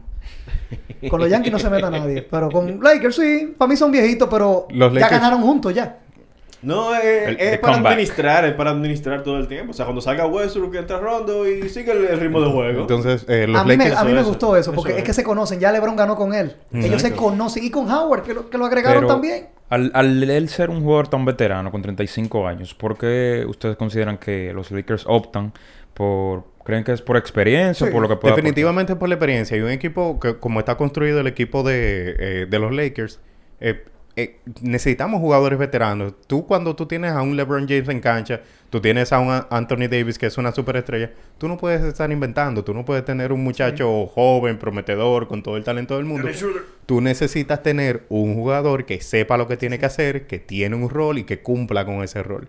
Y con jugadores cumpliendo rol y haciendo lo que tienen que hacer, así es que se ganan los campeonatos. Ya esos jugadores pueden eh, ejecutar a la ofensiva o ejecutar a la defensiva, pero cada quien tiene su parte que, que, hacer. y que los Lakers en este caso, con, para mí, el contrato de Rondo, adquiriéndolo ahora. Sale más- barato, sale ah, barato. No, aparte de barato, es el hecho de que Rondo va a estar con el, cas- con el mismo equipo, casi, vamos a decirlo así, núcleo que ganó la- las finales de la NBA hace dos años. O sea, hace dos temporadas, por Hace decirlo dos así. temporadas, entonces se mantiene con un núcleo que ya él conoce. Que se conocen y saben trabajar en presión, punto. Eh, y realmente no tienen que no tienen que inventar. Eh, parte parte de todo esto se dice por ahí, dicen los rumores, que Anthony Davis no estaba a gusto con, Sí, con el juego eso. Eso con el juego de Dennis Schroeder, como que no le gustaba cómo, cómo se estaba eh, eh, eh, meneando el balón. Chismecitos con Es- eso es un chisme. El de- insider. No, eso ponemos que son segmentos. Eh, no, novelas y más con la NBA. No, no, el segmento, más. no el segmento de Víctor. Porque tenemos el segmento de Víctor es del profesor, el que El más profesor. sabe de esto. Lo digo por el hecho de que la NBA, es como te digo, en temporada muerta se basa mucho en los Es- chismes. es- es en el totalmente gossip, una novela. dice. Hay que mantenerlo. Entonces, todo. porque ese comentario de Anthony Davis decía, no, porque es que a mí no me gustaba jugar con él. Cuando él estaba en la cancha yo no me sentía cómodo jugando. Eso es- ah, chan, chan, chan. Pero lo dicen después que se van y todo, porque es como te digo, eso es para crear cizaña y, y sonido, porque eso lo hace la prensa con preguntas capciosas para fuñirte. Y hablando de geriátricos, señores, y de equipos con jugadores muy viejos, eh, los Brooklyn Nets hicieron dos movidas en los últimos dos días. La Marcus Aldrich, Que se retiró la temporada que se pasada. retiró la temporada pasada porque tenía problemas del corazón. Cardíacos, ajá. Lo- Sí, los sí. médicos le dijeron, si tú sigues jugando, te va a dar un paro y te vas a morir. Jugando. Dijeron que se podía morir jugando. que podías morir jugando. Por- ¿Y por qué filmó otra vez? Porque, bueno, te digo ahora. Hizo su proceso de rehabilitación. Él salió, se retiró del básquetbol, anunció su retiro eh, y comenzó a hacer su proceso de rehabilitación. Los médicos vieron el progreso y los médicos le dijeron, mira, esa condición que tú tenías, ya no la tienes, estás hábil para jugar. Si tú quieres, tú puedes jugar. Si ¿no? tú quieres, tú puedes retornar. Y a un atleta que tú lo forzaste a retirarte, imagínate tú que tú le dices, tú puedes jugar de nuevo el atleta. Para mí yo lo veo, yo lo veo muy bien eso. en el Esto es una segunda vida. Tú le estás dando que vida de nuevo a ese atleta No. que pensó que ya no iba a poder hacer su... Y, y- y a Aldrich no le quedan muchos años tampoco. Entonces yo creo No, que no, claro. él no quiso, él quizá no quiso terminar su carrera de esa manera. Fue abruptamente, yo recuerdo cuándo fue, que le hizo en el Players Tribune, que mandó, lanzó o publicaron la carta. un artículo. Su Sí. comunicado de- del jugador. Ay, derechito. y yo creo que él se merece el chance de por lo menos terminar una temporada De terminar bien. y tratar de ayudar a un equipo a un título, porque la Marcus Aldridge no ganó con nadie. No, no. No, no ganó con, Con, el... Portland, no ganó con San Antonio, que pensaba que yo iba a hacer, que iba a hacer algo allá bien, y Sí. no cuajó tanto. No, él sí. cuajó. Yo, En yo, parte di- él yo cuajó. Lo que pasa es que el equipo yo- no, no Sí, tampoco tenía tampoco todas esas estrellas para poder. Es lo que pasó con el equipo de San Antonio. Ellos estaban construyendo su nueva generación de, de esos equipos de San Antonio que. Que llegan a, a campeonatos y todas esas cosas, pero Kawhi Leonard se le fue a la mitad. Sí. Kawhi Leonard dijo, eh, cuídense. Yo me Va, voy. Me fui. Y se con, fue. con, con Kawhi y un Aldrich en buen estado de salud en ese momento. Ellos definitivamente, y recuerda, en, en contendores. 2019, en 2019, ellos eh, eh, le iban a ganar a Golden State hasta que, que Kawhi se, Sí. se lesionó. 2019, fue 2019 no, 2018, 18 o perdón, 17, 18 y 17. Eh, No, yo recuerdo lesión. eso la, con Pachulia. Pero, pero bueno, entonces otro jugador que firma, Paul Millsap, que lo hablamos la semana pasada en el Otra episodio vez. pasado, Paul Millsap firma con el equipo de Brooklyn. Oye, no, no por, no por, otra no- vez- no es por burlarme de Víctor ni nada. Paul. Paul Millsap, no. o sea, ese señor, de verdad, no es que no me cae bien como jugador, porque es un buen jugador, una, ya un veterano, ya. Un veterano consumado. Exacto, consumado, que, que lo, está, está joseando su dinero. Pa- Claro. Está joseando su dinero y ojalá, Ajá. ojalá, oye, es bueno que equipos así le den el chance. Pero todavía, ¿sabe qué me molesta con eso? Diga. con esa situación de que firmen jugadores así que ya están en, en el ocaso de su carrera. ¿Por qué duraron un año para no firmar a Carmelo Anthony entonces? ¿Cuál era el problema legal? Porque había un veto de parte Es- de, la- de los- de- los- de los equipos. Eso es lo que te digo. Entonces, Carmelo Anthony es un tre- es ju- 30 mil veces mejor jugador que Paul Millsap. Actualmente todavía. Sí. Aunque es Así viejo es. también. Él es el, el segundo jugador de la clase del 2003 que está activo todavía junto con LeBron James. ¿Por qué él duró un año sin jugar? Y mira cómo... Después que lo contrató Portland, que pidieron cacao, que no sé cómo DH, que fue con la entrevista que le hicieron eh, en First Take y demás, y muchísimas cosas más, fue que dijeron como que... La prensa dijeron, vete, no podemos calentarnos tanto. Esa gente, es verdad, él puede jugar. Y le dieron el chance y, y sirvió Yo ahí no- como para allantar un poquito a Damian Lillard. Sí. Y, y bueno, Para mantenerlo contento. Claro. para mantenerlo ahí contento. Pero funcionó y, Sí, y claro que gra- funcionó. y gracias a Dios eso eh, eh, trajo el retorno de, Sí. eh, de Carmelo a, la- a- a A la, la liga, NBA, a la a, la, sí. a la NBA. Entonces, nada, también se desmintieron unas negociaciones de, de contrato eh, que tenía Kevin Love con el equipo de Cleveland Cavaliers, como, como que él iba a terminar su contrato para luego firmar con los Lakers. Camilo se tiene que ir para otro equipo. Eso, eso se desmintió. Mientras tanto, mientras tanto, Kevin Love tiene eh, contratos de más de 30 millones de dólares al año con Cleveland, ya jugando no, o no Normal. jugando. Normal. Él, eh, ¿Para yo ¿Para qué él se va a ir a otro equipo cuando va a cobrar un, Sí, no, no, él no va a ser una, una Dennis Schroeder. un dinerazo garantizadísimo ahí? Eh, nada, eh, disponible jugador de renombre básicamente solamente queda JJ Redick, que todavía no ha firmado con nadie. él está esperando.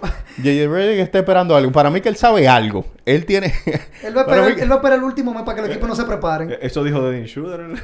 Sí, pero, él sabe. Jerry tiene un valor diferente. Sí, Sí, él sí, tiene- no, yo lo sé, yo lo sé. Jugador de momento y, Eh, y- eh, y- eh, y- era partiendo sobre Sí, no, que sí. yo voy a esperar a lo mío. a Sí. que llegue. No, él sabe, él sabe que le van a pagar menos de 3 millones por, por año. Y nada, pues, eh, y vamos a dejar eso ahí con, con la NBA. Yo creo que esas son las informaciones que vamos a traer Ay, de la. NBA, por lo menos para... Diga. Recuerda la pregunta a nuestro... Ay, la pregunta de Ah, Manuel entonces, Novas. Sí, de Emanuel Novas. Novas. Así, Sí. así como ustedes debaten so, quién es el mejor en el fútbol, ¿quién consideran entonces es el mejor en la actualidad de la NBA? Yo soy de LeBron y voy a comenzar yo en este caso. Pero Tiene 30 segundos. yo, yo voy con Kevin Durant. Mejor jugador de la liga, Kevin Durant. Mejor jugador de la liga, Kevin En la Durant. actualidad. Ok. Para mí. Diga usted, Ferran. Ante Topunco. Ante Tocumpo. ¿Por, ¿Por qué? ¿No ¿Eh? te gustó? ¿No te gustó? No, eh, que es, es difícil pronunciar el Exacto. nombre bien. Es- Giannis no, ante Tocumpo. Exacto. Sí, no, tú, tú, tú vas bien. Giannis, va tú bien. dices Giannis, bien. Giannis, para no complicar. Giannis, Giannis. Ok, Giannis para ti el mejor jugador. Diga, diga- Curry. No. No, pues. Es que a Héctor, Héctor le gusta enchinchar a la gente. Él, él, él sabe. Él le gusta. Sigue, los- sigue, Los curry lovers. Eh, no, para mí, eh, Es que el curry es bueno. Sí, no, no, muy bueno. Y picante. ja. Sí. LeBron James. Yo Eh, soy de LeBron, pero yo admito que ya LeBron eh, no, no. Exacto. eh, sí, no es LeBron de hace 110 años, pero... no. Sí, no, eh, no, todavía sigue, sigue siendo... siendo. para mí el jugador que más impacta el, el juego Ah, eso, en- eso, en, eso, todo- en eso todo- sí es cierto. el más mejor jugador de en todos los lados. Que me duele decirlo, créeme. pues, Y pues jugador- nada, eh, ya para terminar ahí, o bueno, hay otra información, si... ¿Y el suyo cuál es? ¿Usted no lo dijo? Yo dije LeBron LeBron, James. Ah, ok, ya. Yo dije Ah, LeBron que- James. Que tuviste como que... Ay, no. Eh, Sí, eh, no, yo no podía ya desarrollar no, el no tema. estamos entonces- ninguno de acuerdo, eso es bien. Qué bien, qué bien. Ahorita Qué me brindan una cerveza por eso. Entonces nada, este fin de semana, este, ah, mira, él dijo Víctor, yo mire, Ferran, Tocayo. Ferran, mira, Víctor y Ferran. Pero él se llama Víctor Ferrer. No, él se, él se llama Ferran. Oh, so- ah, ok. Ey, mira, te están bajando la aquí. bien. La Dale, pesa. dale, dale. espérate. Pues nada, este fin de semana hay un evento interesante que se va a dar en el Club Libanés Sirio Palestino. Está el Amateur Force 3, eh, que es auspiciado, o bueno, es organizado eh, por Fighting Force, la promotora de artes marciales mixtas, eh, ahora mismo más grande en República Dominicana. Es un evento muy interesante. La mayoría de peleas son, son amateur, no son peleadores profesionales, pero sí son peleadores que entrenan en dojos, son disciplinados, van a dar un buen espectáculo. Y entonces hay tres peleas de, pro- eh, de peleadores profesionales para, final, para, para finalizar el evento. No, no hay exhibición, ellos van a pelear de verdad y van O sea, a... No, no, ah, no, eh, exhibición no. eh, Ah, yo pensé como la, verdad. la- la exhibición aquella de... de- tal. No, no, No. una exhibición te digo como un amistoso de fútbol, vamos a decirlo así, pensaba que era una, Exacto. una- No, Un no, amigo no. se hace trompa. Claro. mi hermano. Pero eso hay, porque Es a recuerda, pelear, ¿verdad? lo hay. Señor, porque mire. se ponen, eh, cuando pelean usan No, no, no, protección. no, Gabriel. Los amateurs, déjalo los, los amateurs, los van a usar protección. Ah, lo van a usar como quieran, Porque son, porque son amateurs, no son Ah. profesionales, van a usar protección. Ah. Pero ya los profesionales van a... Pero no hay que cuidar más a los profesionales y ponerle ca- cascos de protección. Sí, Dios mío. Ah, pero boxeo olímpico. Sí, eh. Yo creo que ya con, con eso, sí, con eso cerramos hoy. Yo creo que agotamos ¿no? todo. Te el quedas algo. Las ahí. redes, En- el No, guion no. hay, una- hay algo más que tú Ya, está bien. Yo creo que estamos un poquito pasaditos de tiempo y yo con eso eh, creo No, que... pero habla de eso. La- ¿De qué? De lo, que, de lo otro que está aquí en el guion. Dios mío. eh, por alguna razón, Héctor Mancebo quiere que hablemos de eh, No, Jake no, es Paul. para, que, es para que deje el dato interesante que mencionaste. Del pay-per-view. Bueno. Jake Es Paul, eso, es Jake Paul- eso nada más. Jake Paul y Tyron Woodley eh, tuvieron un encuentro este fin de semana Amistoso, pasado. Un amistoso de boxeo. No ese, ese es un amistoso. Bueno, fue amistoso para los bolsillos de ambos porque eh, ese evento ahora mismo quedó, o según los números que se han ido tirando, ese evento quedó como el pay-per-view eh, en el puesto número 5 en la historia Dios mío. En los deportes de combate o en el boxeo. El pay-per-view que más ha vendido, el quinto pay-per-view que más ha vendido en la historia fue ¿Qué más, qué más Jake compra, qué Paul. más compra hizo, o sea, del evento? Exacto. Jake Señores, Paul contra Tyron Woodley Señores, este fin esto de es un ejemplo claro de que usted tiene que saber qué va a hacer con su dinero. Usted tiene que... No por nada, ¿eh? Usted No es por tiene que nada, digo, saber yo- yo sé-. Yo, que aquí no fue. Aquí no fue. El- Aquí no Yo compró nunca he entendido Dios eso de comprar un pay-per-view de, de peleas de boxeo así, como de, de, de- de personas que no son peleadores profesionales. Exacto, que no diga un paqueado contra Mayweather. Exacto, cosas así. Tyson, cosas, No, cosas más. Yo recuerdo cuando se ponían las peleas aquí, un ejemplo, en la época de Tyson y Evander Holyfield, yo recuerdo todavía eso, que tuve al otro día todo el mundo hablando de esas peleas, pero era más por lo icónico y lo... Exacto. y o peleaba de la y- y olla. pe- Y, su- peleadores de, de verdad de, de la talla mundial, que tú decías que esa gente, tú no lo puedes poner a pelear con otra persona porque no salían. Tú, tú pones a Mike Tyson con un Holyfield o a Lee o con Frazier y demás, así tú decías, no, esas son peleas que yo tengo que verla. Porque lo que voy a ver va a ser clase de pelea. Exacto. Entonces, para mí, esto que ha sucedido con el boxeo en los últimos años, por no tener estrellas, Sí, realmente el boxeo Sí, ha- fíjate, decaído. ha decaído a un nivel de atletas, pero está vendiendo. Porque Está se están colando celebridades que, claro, Jake Paul sí está aprendiendo a boxear a su estilo y cosas, algo, vamos a decirlo, como un semi-profesional. y ha hecho progreso, y ha hecho progreso. Se nota el progreso, eso se Y ha hecho nota. progreso.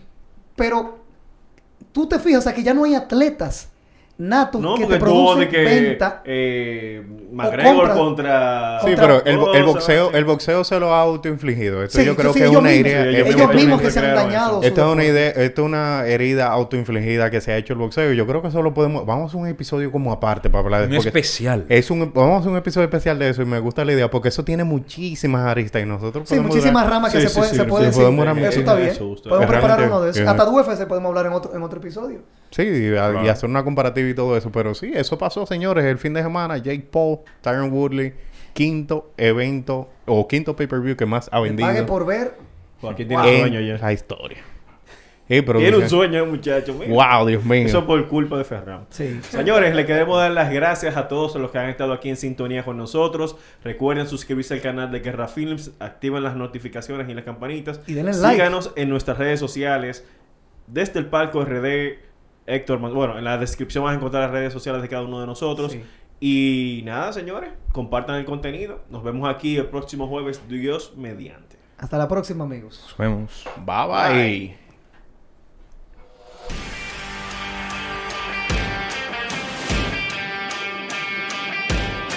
Bye. Los deportes se viven mejor desde el palco.